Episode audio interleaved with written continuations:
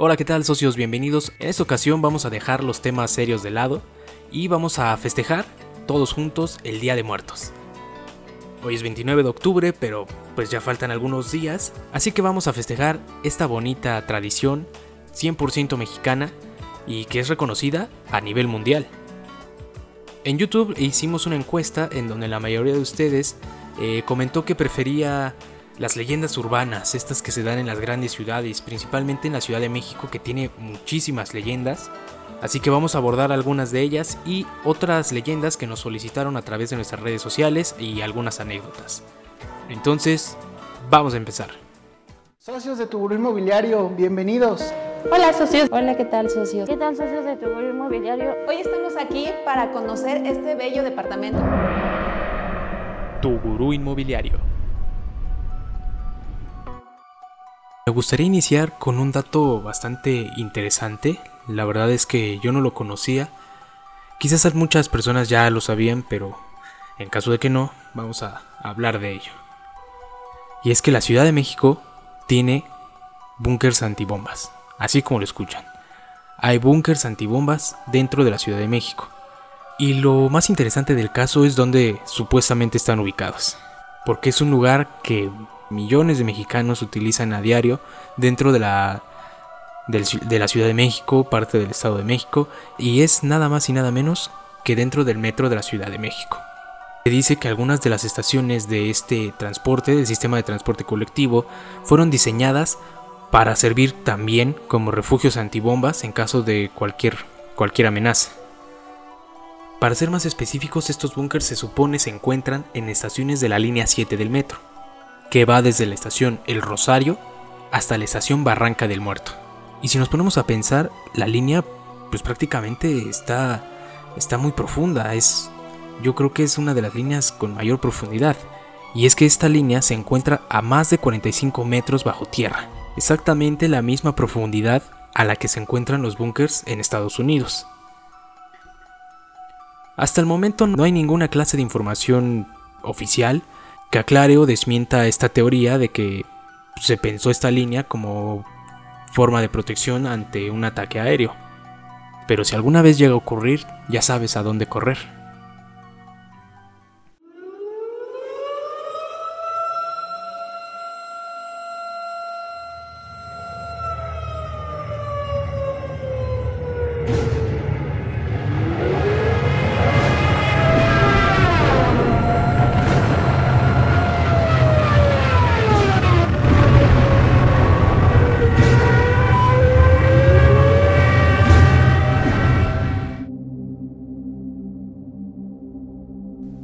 Sé que muchísima gente tiene experiencias en el metro, paranormales, extrañas o incluso sucesos un poco desagradables.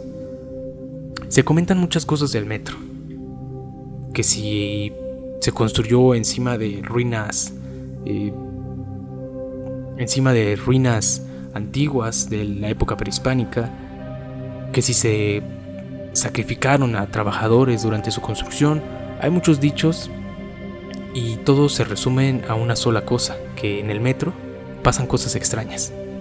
Y más de una persona las ha vivido. A mí afortunadamente nunca me ha pasado nada, extraño dentro del metro. Sí lo uso, lo uso constantemente de hecho. Sin embargo, no me ha pasado nada y espero, espero seguir así. Escuchando nada más las historias y no, no tener que vivirlas. Pero hay una muy sonada que es sobre una estación secreta dentro del metro. Y esto, se, esto surge a raíz de que muchísimas estaciones nunca fueron inauguradas y ahora se dice, estas estaciones no inauguradas están existiendo entre una línea entre nuestra realidad y otra muy distinta, algo así como los backrooms de los que se habla muchísimo en las redes sociales, que son una especie de sueños en los que, en los que te encuentras en en edificios, en bodegas vacíos, que cada que, cada que avanzas eh, se pone peor. Ese es un backroom, pero no es el tema, solo es para ejemplificar eh, más o menos esta teoría de las estaciones secretas o fantasmas del metro. A decir verdad, nunca se ha comprobado. Lo que sí existe es una estación, entre comillas, secreta que sirve para capacitar a nuevos trabajadores. Es una réplica de alguna estación del metro para que puedan practicar, por así decirlo. Y esta estación se encuentra en el metro Zaragoza de la línea 1. Sin embargo, hay mucha gente que dice que existen estos pasajes secretos dentro del metro, estaciones secretas que, que nunca han sido pisadas por la vida humana. Y pues la verdad es de que alguien se atreva a explorar los túneles del metro, que, que ya de por sí dan un poquito de miedo estando a oscuras. Imagínate caminar dentro de esos túneles sin, sin ninguna clase de compañía, solo tú, una linterna y tu suerte.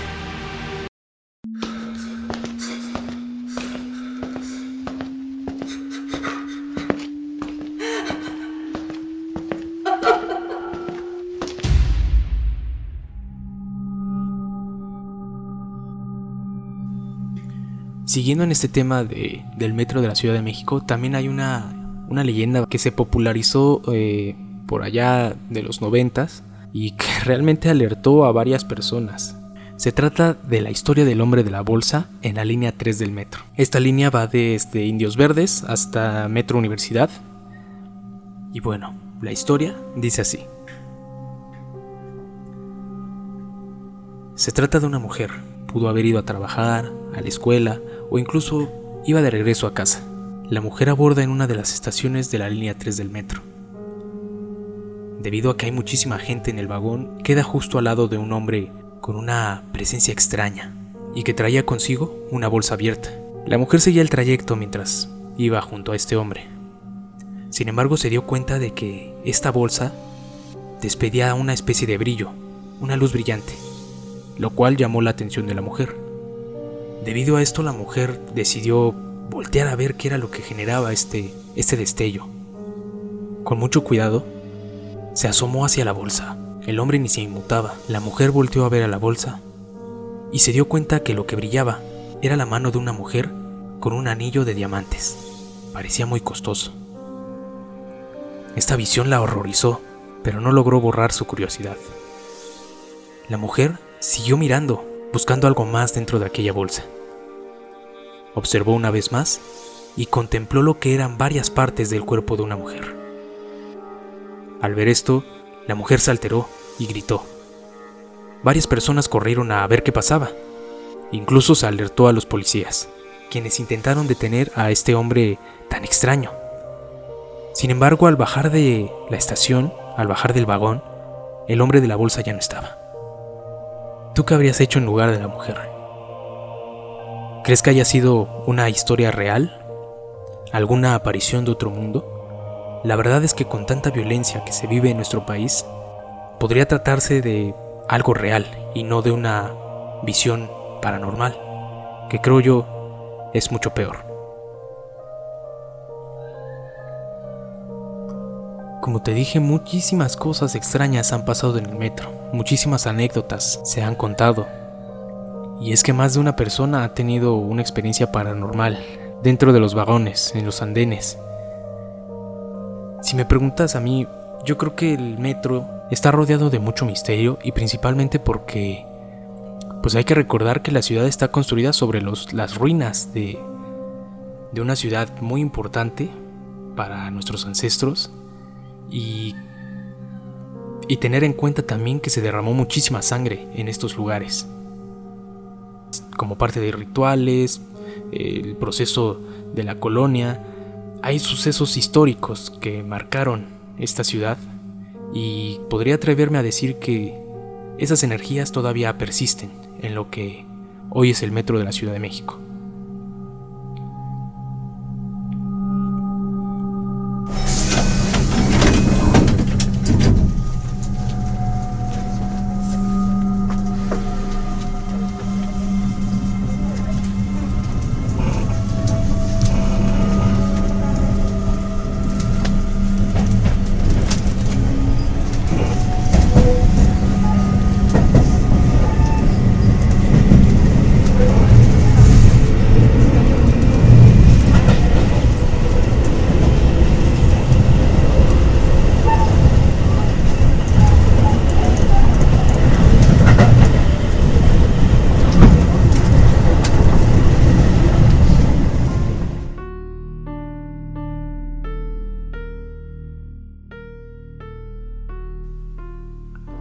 Ahora vamos a hablar un poco de las calles del centro histórico de la Ciudad de México, que también están repletas de historia, repletas de, de mucho misterio.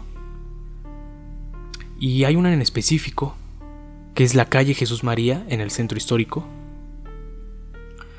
Y esta es conocida como la calle de la quemada. La leyenda data de la época colonial sobre una hermosa joven que atrajo la atención de un hombre malo. Esta hermosa mujer tenía un sentimiento de preocupación, sentía una especie de mal presagio por la malicia y obsesión del hombre que la amaba. El nombre de esta bella dama era Beatriz, una joven educada, hermosa y con muchísimos pretendientes. Martín era el hombre que la perseguía, que la pretendía, que trataba a toda costa de, de ser el único hombre en su vida. Se dice que Martín perseguía a cada pretendiente o cualquier interesado en Beatriz, una especie de celos enfermizos por alguien que ni siquiera le correspondía. E incluso asesinaba, se dice, a las personas que se atrevían a dirigirle la palabra a Beatriz.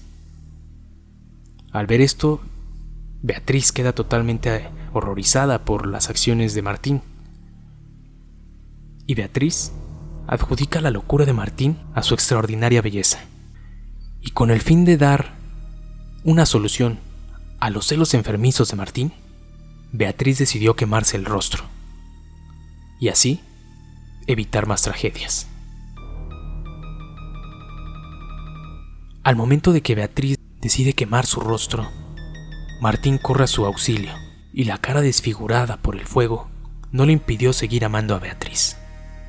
Se dice que, después de esta tragedia, provocada por los celos enfermizos de un hombre, Martín pidió la mano de Beatriz y ésta aceptó,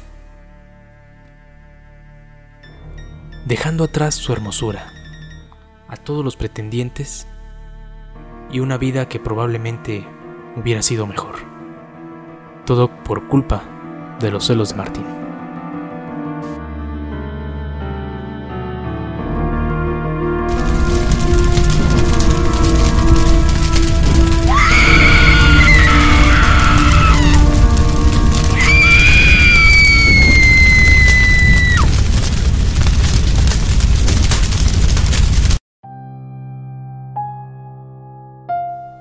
Vamos a la colonia Roma una de las colonias de la ciudad más hermosas,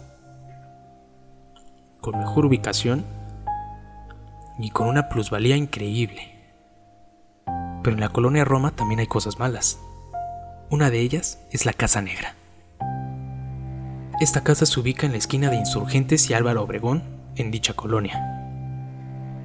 Una casa que ha estado abandonada por años y algo icónico de esta casa es que está pintada de negro. Y la leyenda dice así. Entre 1934 y 1940, durante el gobierno del general Lázaro Cárdenas, la ciudad todavía padecía los últimos estragos de la revolución, e incluso existían enfermedades infecciosas tales como la tifoidea, que en la primera mitad del siglo XX ya, ya tenía una cura, o por lo menos ya se sabía que podría tratarse. Sin embargo, la situación económica del país no permitía que todos los enfermos fueran tratados de la misma manera. Como siempre, una distinción social marcaba las posibilidades de sobrevivir de cada persona. Era tal la presencia de esta enfermedad que se tuvieron que improvisar algunos hospitales. Uno de ellos era la Casa Negra de la Roma, la cual atendía enfermos las 24 horas.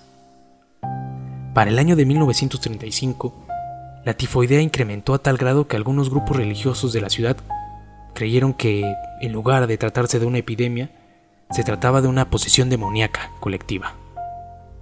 A partir de entonces, se comenzó con una idea de que la tifoidea era una venganza divina, y por ello decidieron incendiar esta casa que funcionaba como un hospital improvisado, aún con enfermos y doctores dentro. Luego de que las llamas se apagaran, se encontraron cuerpos dentro y fuera de la casa, totalmente calcinados. Se dice que algunos murieron por las quemaduras y otros murieron de asfixia por el humo del incendio. Se dice que estas almas, que murieron injustamente por culpa de una creencia, fueron las primeras en apropiarse de la Casa Negra. Lo curioso de todo este incendio es que realmente la casa no tuvo daños severos. Los dueños de la misma la repararon y la vendieron a un hombre acaudalado de apellido Mondragón, quien junto a su esposa y sus tres hijos decidieron habitarla. Como si se tratara de una maldición, un mes después de que el señor Mondragón y su familia habitaran la casa, fueron encontrados muertos.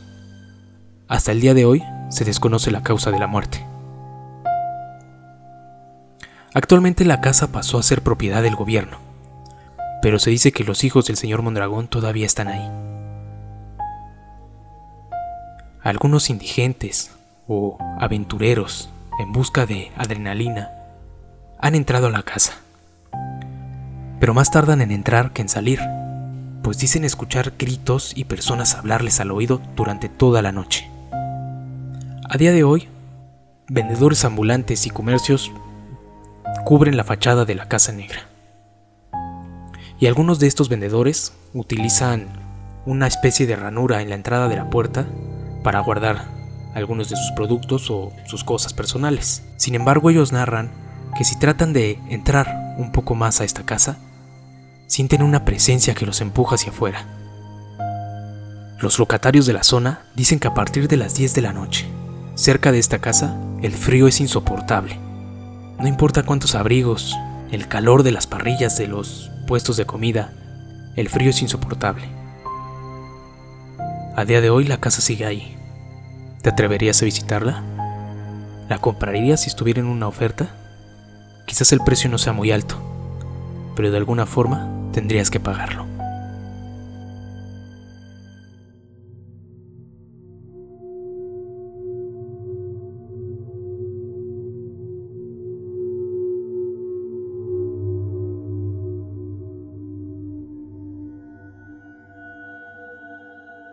Y ahora quiero contarte una experiencia que, tuve cuando era niño.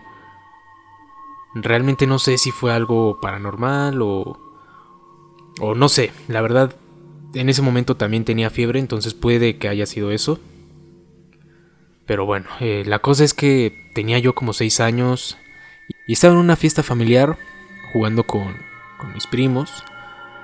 Estaban presentes todos mis tíos estaban jugando... No recuerdo el nombre de, es un juego de mesa parecido al Monopoly, pero... Y la cosa es que yo me empecé a sentir mal de... O sea, me empezó a dar fiebre y me empecé a sentir mal. Y le dije a mi mamá, entonces mi mamá me dice que me metiera. Me metí a una de las habitaciones, la casa tiene aproximadamente cuatro habitaciones. Y me metí a una de esas que estaba cerca del patio, que es donde estaba la fiesta. Y pues me acosté un rato para para tratar de, relajarme, de sentirme bien y volver a, jugar, que era lo que estaba haciendo. Y en esas me, empiezo a quedar pues dormido, ¿no? Eh, la, habitación estaba totalmente a oscuras, lo único que se escuchaba era las risas de mis familiares y, pues la música. Pero llegó un punto en el que dejé de escuchar la, la música, las risas. Recuerdo que, que fue como si me hubiera quedado dormido pero al mismo tiempo algo así como una parálisis del sueño. Pero me sentía mal, o sea, yo, tenía ese malestar de, que estás temblando por la, por la fiebre y de repente empiezo a escuchar unos pasos, pero muy fuertes, como si fuera alguien demasiado pesado, demasiado grande. Y cada vez los pasos se acercaban más y más a la puerta de, de la habitación donde yo estaba, estaba totalmente cerrada. Y de, de pronto se detiene y yo en... No, la verdad, no puedo asegurar que esto fue real o que sí fue algo eh, paranormal. Yo la verdad es lo, es lo que digo, fue parálisis del sueño o, o producto de esta fiebre alta, no lo sé, pero lo que vi fue como esta presencia abre la puerta de golpe, como si la hubiera pateado. Se abre de golpe la puerta y veo una sombra. Realmente era una silueta, no le vi forma. En aquel momento pues Yo estaba como que muy impresionado, no traté de gritar, pero no podía. Entonces me quedé me quedé congelado. Entonces esta, esta presencia se me empieza a acercar, pero con unos pasos muy lentos y muy pesados. Y parecía como si llevara una caja cargando o algo así, algo pesado. Pero esta sombra parecía cargar algo. Y de repente llega hasta donde estoy yo acostado, pero yo no me puedo mover, lo único que puedo hacer es un intento de, de gritar y mover los ojos, era lo único que podía mover. Y se para justo al lado de mí, de, de la, se para al lado de la cama y me arroja algo encima. Y realmente yo sentí, o sea, yo veo a la sombra aventar algo hacer ese movimiento como de dejar caer una caja o algo. Y de repente yo siento como si algo me cayera, algo pesado me cayera en el estómago. E incluso tuve la reacción física, ¿no?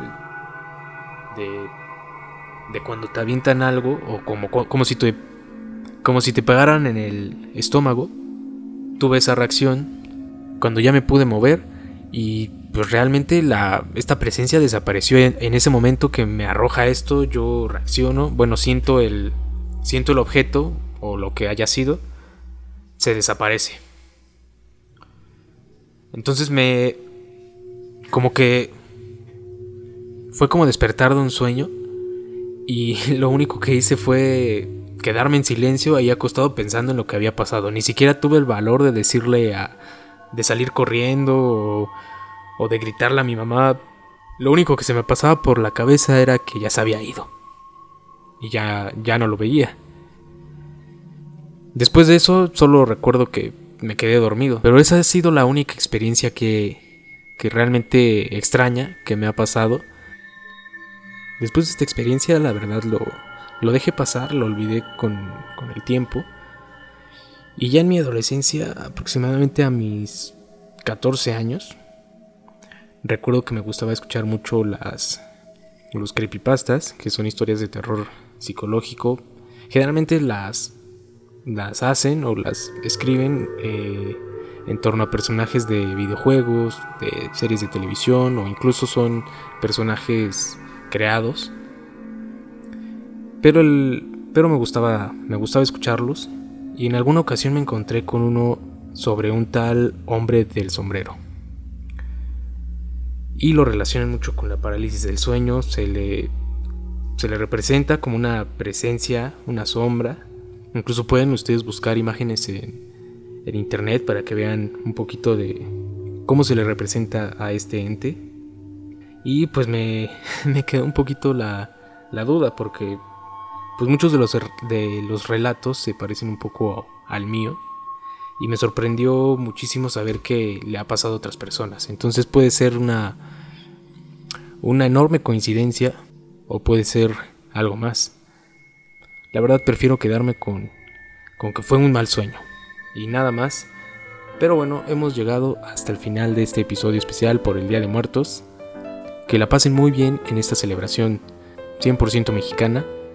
Que no se pierda la costumbre de poner la ofrenda de recordar a los que ya no están entre nosotros, de recordarlos por sus buenos momentos, tener presente siempre la esencia de las personas que, que se nos adelantaron, porque a final de cuentas para allá vamos todos.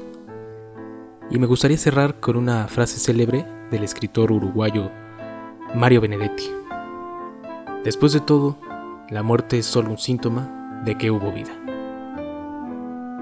Gracias por escuchar, yo soy Alex y esto fue tu gurú inmobiliario.